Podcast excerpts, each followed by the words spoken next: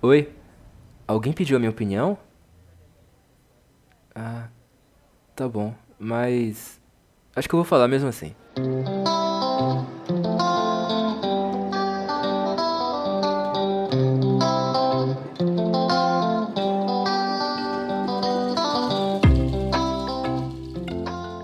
Olá!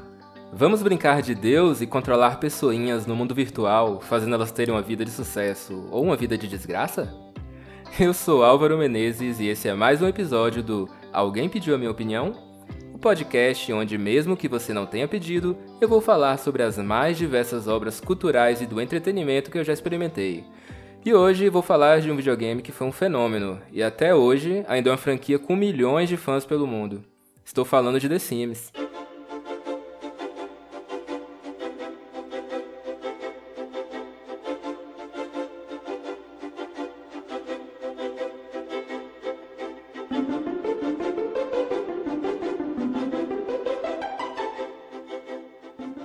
Pouco mais de 10 anos antes de The Sims, o design de jogos americano Will Wright tinha lançado o jogo SimCity, que até hoje é uma franquia de sucesso. O Sim de SimCity, que é S-I-M de macaco, vem de simulation, ou em português, simulação. Ou seja, SimCity seria uma cidade de simulação, onde o jogador poderia ali administrar a cidade, fazendo com que ela crescesse e prosperasse. O jogo contava com muitos desafios, como cuidar da distribuição de água e energia para que todos os moradores fossem atendidos. A cidade também era cometida por desastres naturais, como furacões e até mesmo monstros gigantes a Lago Godzilla. Enfim, não posso falar muito sobre SimCity, já que eu não tive muita vivência com ele. No máximo, eu joguei a versão dele para celular, assim, bem depois, não peguei na época. O fato é que ainda na década de 90 ele já era um sucesso, gerando várias continuações. Até que o Will Wright, eu acredito que ele tenha pensado assim: vamos aumentar o zoom nessa cidade até que possamos enxergar seus moradores, os Sims. E assim, em fevereiro de 2000, foi lançado para computadores o primeiro The Sims, que foi um dos jogos que eu gastei horas e horas da minha adolescência. Acho que eu tive contato com The Sims ali pelos idos de 2002 ou 2003, eu não lembro bem. Nessa época, na minha pequena cidade, a gente tinha acesso a jogos novos, principalmente de PC, com os amigos, que conseguiam de outros amigos, aí um ia copiando pro outro. Acho que nessa época eu nunca nem tinha visto um jogo original. Então, depois de ver esse jogo bem diferente na casa de um vizinho, eu comprei aquele belo CD-ROM virgem e pedi ele para copiar para mim. Daí eu anotei o código serial, que era aquele códigozinho que vinha no fundo do, do CD original do jogo. Que nessa época era a única segurança que as empresas tinham para não permitir a pirataria nos seus jogos. Que eu acho que não foi bem, não foi muito bem efetiva, né? Aí fui para casa e passei um bom tempo instalando ele no meu velho PC com processador Intel Celeron, incríveis 128 MB de memória RAM e 10 GB de armazenamento. Jogo instalado, eu abro, ele demora mais uma vida no loading. Dava tempo até ir tomar um cafezinho ou fazer um lanche. Mas depois, com o jogo rodando, tava armado meu parquinho.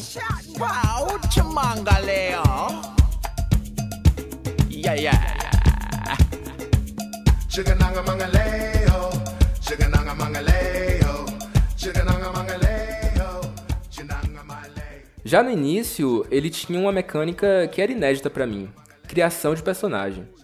Hoje eu sei que ela funcionava quase que como uma ficha de RPG, mas nessa época eu nem sabia o que era RPG. Era incrível, eram muitas possibilidades e minha cabeça explodiu. Você podia escolher o gênero, masculino ou feminino, aí podia personalizar a cor de pele, cabelos, altura, se seria mais magro ou mais gordo, o estilo do personagem, se ele seria mais extrovertido ou mais recatado, carismático antipático. Sério, era muita coisa, eu gastava horas nisso. Fora que ele ainda te dava a opção de criar uma família. Aí você podia fazer já todos os membros de uma vez, ou então você podia criar um personagem só e construir a família no decorrer do jogo. O sim que você criava era parecido com a Betina. Ele podia até te enganar depois, dizendo que começou do nada, mas a verdade é que ele já vinha com 20 mil simoleons, que era a moeda do jogo. E isso se você começasse com apenas um adulto. Se tivesse outros membros da família, ainda havia uma grana extra. Com esse dinheiro, você podia comprar algumas casas ali que já vinham prontas, ou então você podia comprar um terreno e construir sua própria casa. Eu sempre escolhia o mesmo construir. Era hora de fazer brilhar o arquiteto dentro de mim. A mecânica de construção era bem divertida. Você podia começar fazendo as paredes e dividindo os cômodos. Depois você podia colocar os pisos, que tinham de vários tipos e preços. Aí você tinha que ficar de olho se o dinheiro ia dar para atender as necessidades básicas iniciais, tipo ter um fogão e uma geladeira para garantir a comida, um banheiro para as necessidades e tomar um banho e uma cama para dormir.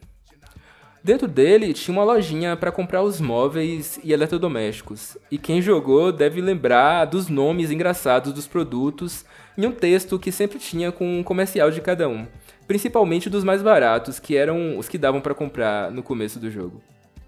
Casa pronta para morar, então era hora dos Sims começarem sua nova vida. A primeira coisa que eu fazia era arranjar um emprego pro adulto da casa. Era só esperar jogarem um jornal na caçada, que todo dia joga um jornal lá. Sim, aquele velho jornal de papel, que hoje em dia quase ninguém lê mais, mas coisas da, do ano 2000. Aí você ia lá no, nos classificados e tinha um emprego disponível.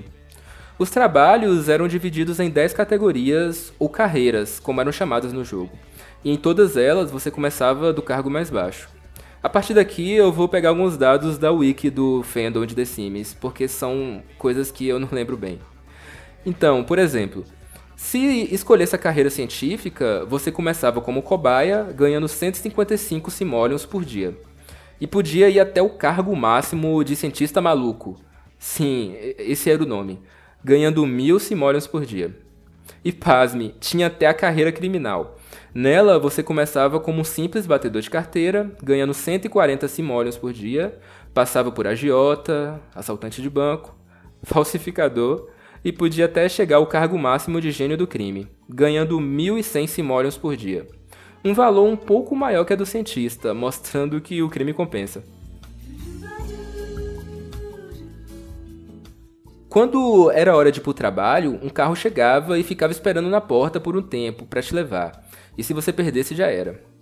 Na época eu não sabia, mas The Sims já era um treino da administração da vida adulta porque era uma baita pindaíba. O dinheiro que a gente ganhava nos primeiros empregos dava para quase nada. Aí se você quisesse ser promovido, você tinha que ficar de olho nos atributos que a carreira pedia. Por exemplo, se demandasse conhecimento em ciência, você tinha que fazer e estudar, ler livros de ciência, ou se fosse artes, fazer e passar um tempo pintando ou estudando alguma coisa de artes. E isso demandava tempo. Ou seja, você tinha que fazer e dormir no horário mas ele já chegava tarde do trabalho. Aí tinha pouco tempo para aprimorar os atributos. Mas se não aprimorasse, ele nunca seria promovido e a vida não iria melhorar. Aí botava ele para fazer as atividades até tarde, então ele não dormia, acordava cedo sem ter descanso direito, ia pro trabalho e rendia pouco, correndo o risco de ser demitido. Enfim, a vida adulta. Eu joguei ele na adolescência, eu tenho dúvidas se eu conseguiria jogar ele hoje em dia. Mas o fato é que depois de um tempo a gente pegava o jeito e conseguia administrar direito.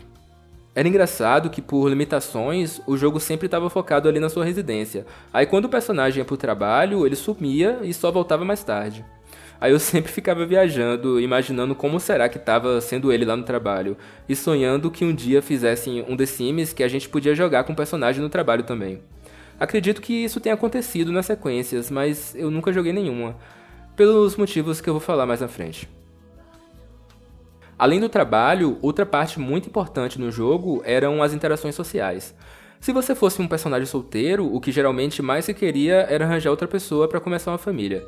E quando eu digo outra pessoa, era literalmente qualquer outro sim adulto que estivesse no jogo. Incrivelmente, para um jogo de mais de 20 anos atrás, podia ser até com um sim do mesmo sexo. Era só ter habilidades sociais para gastar um tempo ali conversando com quem você quisesse conquistar tinha que ficar ligado nos interesses do outro sim e escolher as conversas que mais fizessem ele gostar de você. Uma pausa agora para um diálogo entre dois sims.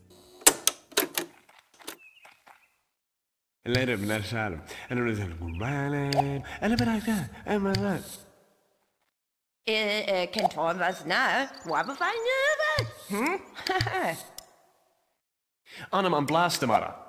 Mara knock knock, oh oh peep. Aí, se desse tudo certo e a intimidade dos dois aumentasse, era habilitado na caixa de conversa a opção de flerte. Você mandou o flerte, o outro correspondeu, o próximo passo era um beijo. Depois do beijo estava tudo consumado. Lembro que na época circulavam boatos que dava para fazer sexo e que mostravam eles transando. Aí os jovens adolescentes ficavam tudo doido tentando descobrir como fazer isso. Mas o fato é que não tinha nada disso.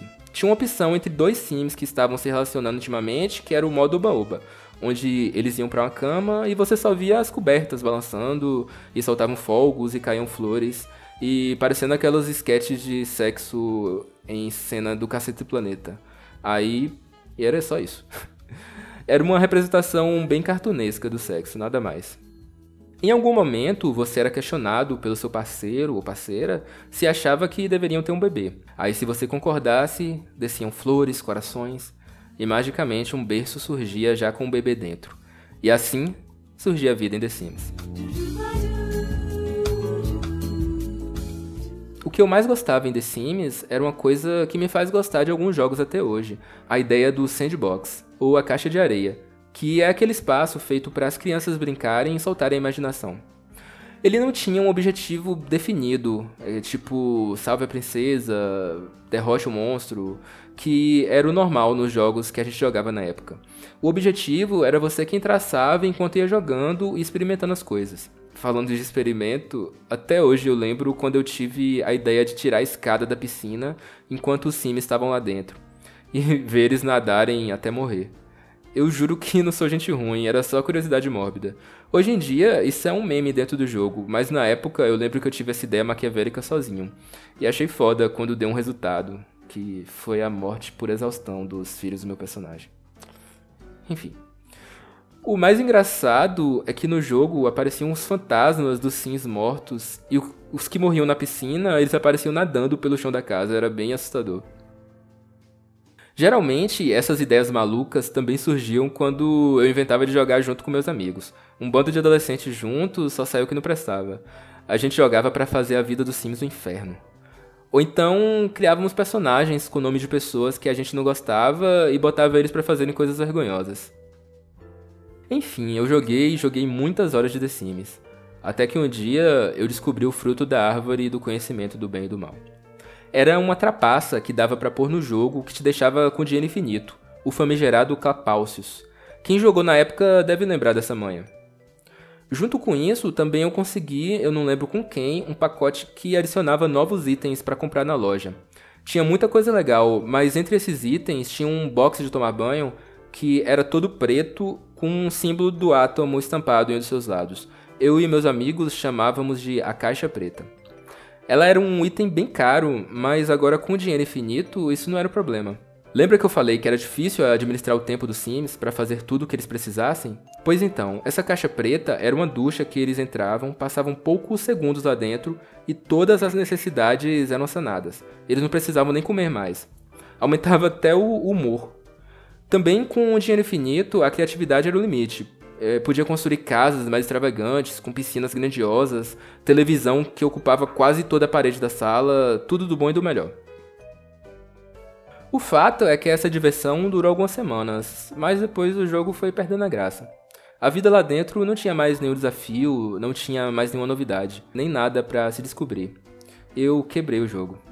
Enjoei tanto que não tive paciência para jogar nem as sequências dele, que hoje já deve estar tá no The Sims 4, se não me engano.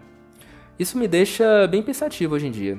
Se o que eu mais curtia no jogo era a liberdade de fazer o que eu quiser, por que quando finalmente eu tive liberdade plena o jogo perdeu a graça? Isso acontece frequentemente comigo com outros jogos nesse estilo do sandbox. Por exemplo, eu tentei jogar o Just Cause 3 e o Saints Row 3. Os dois são jogos sandbox com bastante liberdade, onde seu personagem se torna muito poderoso bem rápido. Eu jogava eles ali um pouco, me divertia fazendo merda, explodindo coisas e tudo, mas eu não conseguia me engajar e continuar jogando. Por outro lado, atualmente eu tô jogando o Zelda Breath of the Wild. Breath of the Wild. Wild, essa palavra é muito difícil de falar, wild. Ele te dá a liberdade de você ir onde quiser desde o começo, mas o jogo faz isso de forma tão perfeita que, mesmo com essa liberdade, a todo momento eu me sinto desafiado a continuar. Eu acho que cabe até fazer um programa sobre ele futuramente.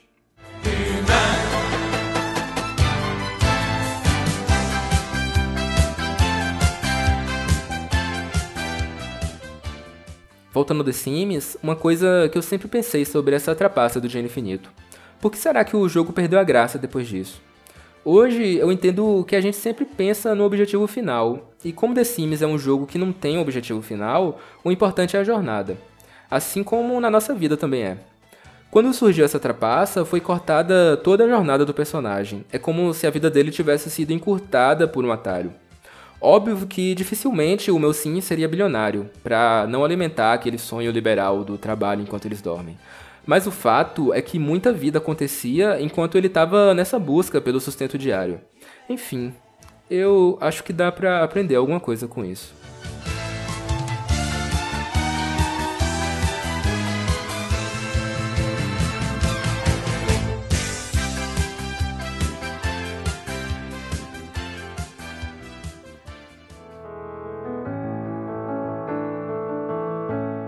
E aqui chegamos ao fim de mais um episódio. Antes de convidar vocês a seguirem o podcast no Instagram, eu pensei em uma coisa para esse episódio, que se der certo eu posso fazer em outros. Queria que vocês que tiveram alguma experiência jogando The Sims me mandassem histórias que tiveram ou qualquer coisa que vocês queiram acrescentar sobre o jogo. Aí, se até o próximo programa eu receber alguma ou algumas, eu posso ler no final do episódio. Eu acho que é uma forma legal de ter alguma interação por aqui. Vocês podem me mandar suas mensagens por inbox lá no perfil do Instagram, que é o apmo_podcast. Se caso ainda não segue, fica aqui o convite. E se puder, curte também lá as postagens, que me ajuda bastante a saber se vocês estão recebendo os conteúdos, se estão gostando ou não. O Alguém Pediu Minha Opinião é escrito e apresentado por mim, Álvaro Menezes. Fique na paz e até a próxima. Tchau.